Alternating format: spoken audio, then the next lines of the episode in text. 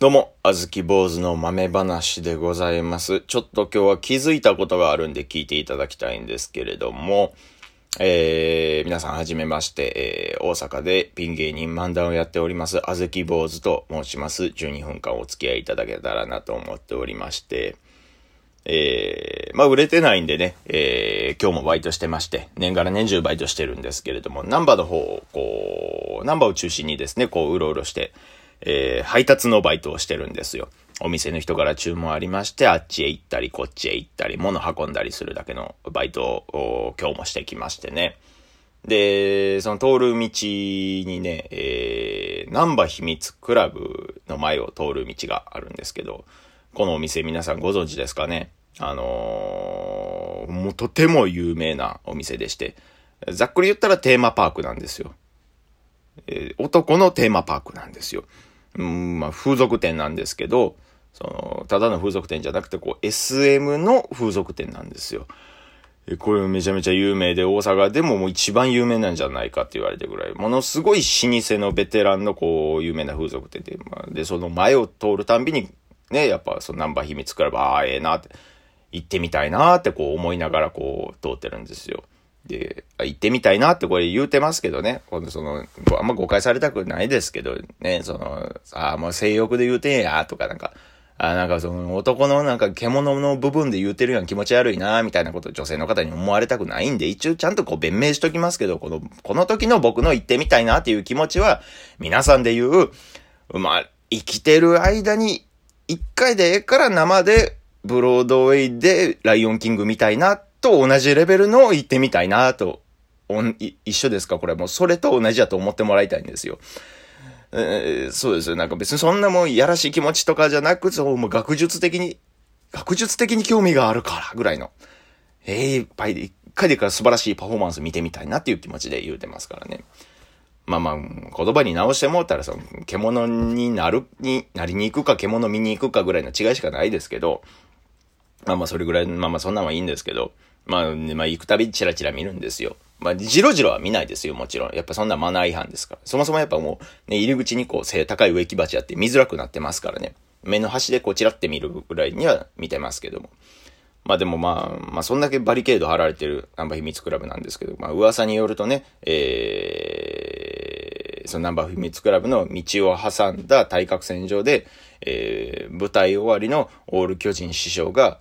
えー、ナンバ秘密クラブの入り口を2分間見続けていたっていう噂が立ってるんですけど、まあおそらくこれは嘘だと思いますし、僕も嘘だと信じたいです。まあただ、本当だとしたら、まあそんな漫才の重鎮をも虜にするナンバ秘密クラブってすごいなーだと、えー思ってもらえたらいいなと思うんですけれども、まあやっぱね、そこに、えーそんだけ毎日毎日、えーナンバ秘密クラブの前通ってましたらね、えーその、お店に入っていく人を見かけることもあるんですよ。で、で男性こうバーって入っていく人、見かけたら、ああ、今からこう、入きはるんやなと思って。で、出てきた男性の人ら、今、終わりはったんやなって、今こう、夢を見終えたんやなっていうふうに見え見るんですよ。やっぱ、夢見終えた男性の方やっぱみんなちゃ、皆さんやっぱね、微笑んではったり、こう、ちょっとなんかこう、ぐって真面目な顔されてはったり、いろんな顔してはるんですけど、やっぱもう、全員一律生まれ変わったみたいな顔してはるんですよ。やっぱ、ああ、やっぱそれだけの魅力があるんだなと思って。で、たまにね、まあ、女性の方が入りはることもあるんですよ。で、まあ、そういう付属のお店に女性の方が入られる時っていうのは、ね、もちろんお客さんじゃなくて、こう、従業員の方、いわゆるこう、女王様の方ですからも、その時は僕はもう、もう目の端でチラッと捉えたら、もうもちろんジロッとは見ないですよ。全く見ずに、もう心の中で、あ、お勤め、ご苦労様ですっていう気持ちでこう見送ってるというか、背中だけでこうエールを送ってる。そういう感じで、毎日バイトしてるんですけど、お勤めご苦労様ですけど、出所した囚人みたいになるな。えーまあでもそのプラスの気持ちで応援してるんですけれども、まあね、その、そんだけやっぱ興味があるっていうのもね、僕自身その風俗の経験が全然ないんですよ。もうええ加減28のええ男なんですけども、まあちょっと恥ずかしいんですよね。やっぱ、それもね、初めて行ったのもね、先輩に連れてってもらったのが初めてだったんですよ。僕その、一回も一人では行ったことなくてですね、そんな勇気も今でもないですし、で、その先輩、初めてが先輩やったんですけど、まあ、ご飯食べてる時にそういう話になったんですよ。僕一回も行ったことないんです。あ、そうなんや。じゃあ今から行こうやって言ってくれまして。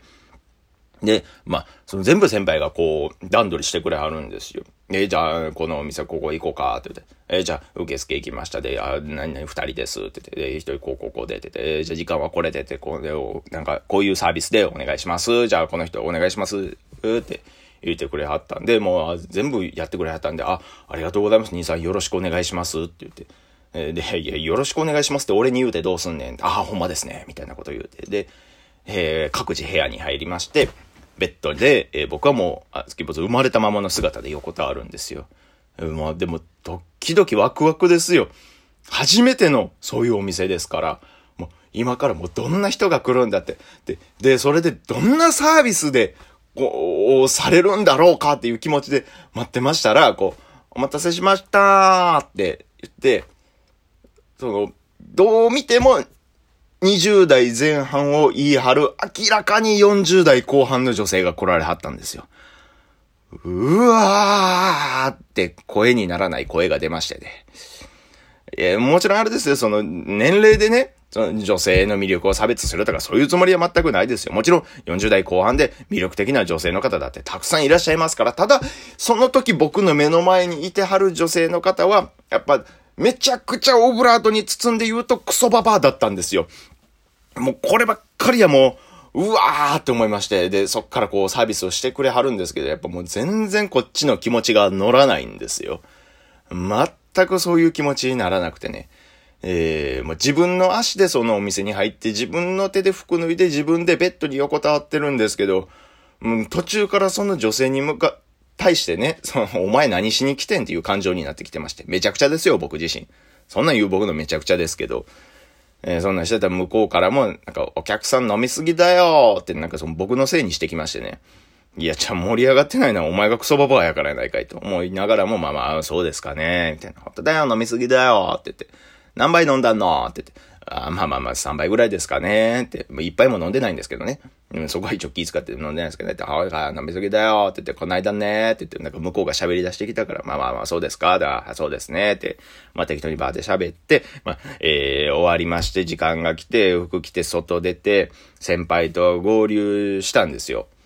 で、あのー、壁がね、そんなに分厚くないんで、声が、えー、先輩の方に聞こえてたらしいんですよ。で、まあまあ、壁あるから、まあそんなはっきりじゃないけど、ぼやっと聞こえてたらしいんですけど、どう聞き間違えたのか、先輩が、その、僕と合流して、パッて振り返った第一声で、お前めちゃくちゃ声出てたやんけって言ってきたんですよ。そんなんじゃない、兄さん。違うんす、違うんです。そういう声は出してないんです、僕。ええー、どう聞き間違えましたか、兄さんって。そんな、こんな感じの声じゃなかったでしょ、どう聞いても。ただなんか僕は自分より年上のおばちゃんとこう、くっちゃべってただけなんで、えー、僕がしてたのは風俗じゃなくてただの井戸端会議ですよって言いたかったんですけど、やっぱあんまりにもこう、やっぱ、初めての風俗を終えた後輩っていうのでこう、すっごい舞い上がってくれはったんか、ね、やっぱ表情もこの、ネオン街のそのね、その看板の明るい照明に、顔半分照らされて、その顔半分こう眩しくて、顔半分真っ暗で、オペラ座の怪人みたいな顔でこう言うてきくれはるんで、ものすごいこう、ほんまのことを言うのは忍びなかったんですけども、そこは、そこはもう元気よく、はいって嘘つきまして、えー、まあその場で終わって、もう今度行くんやったらもう、いっぱい下調べして、ちゃんと自分で決めて一人で行こうっていうふうに、まあ、心に決めたんですよ。えー、で、その行ってみたいなって思う一つに、こう、ナンバー秘密クラブがありまして、やっぱ僕の中でもちょっとこう、思い入れじゃないですけど、いつかここを目標にみたいなところがありましてね。ほんで今日、またいつも通り配達中にお店の前通りましたら、初めて、そのお店から出てくる女の人を見たんですよ。もちろんその顔は見えなかったんですけど、後ろ姿だけパッて見えましてね。で、その出てくる女の人初めて見たんで、あすごっって思って。今、男性の夢を叶え、はった直後の人やと思って、なんかすごい自分の中でこうなんかこう絵も言われへん、こう、テンションの上がり方して、で、なんかこうじっと見ないですよ。そんなんマナー悪いですから、ぐーってなってて。で、全く同じタイミングで、こう、ま、別の道からこう曲がってきはった、もちろんそうお店とは全く何も関係ない、ただ道歩いてるだけの女性の方と、えー、並走する場面があったんですよ。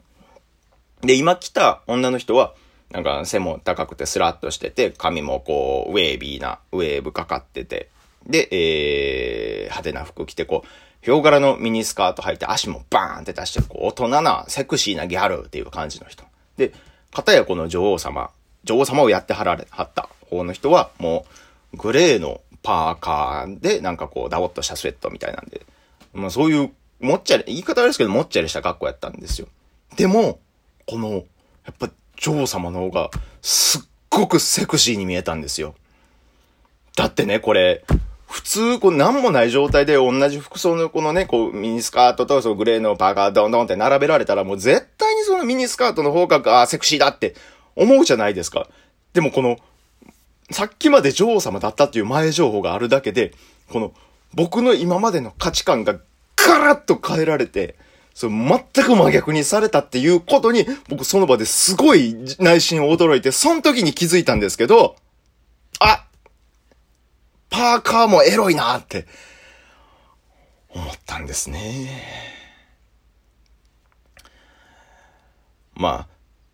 その後、行った配達先の人には、なんか遅ないってちゃんと送られましたけどね。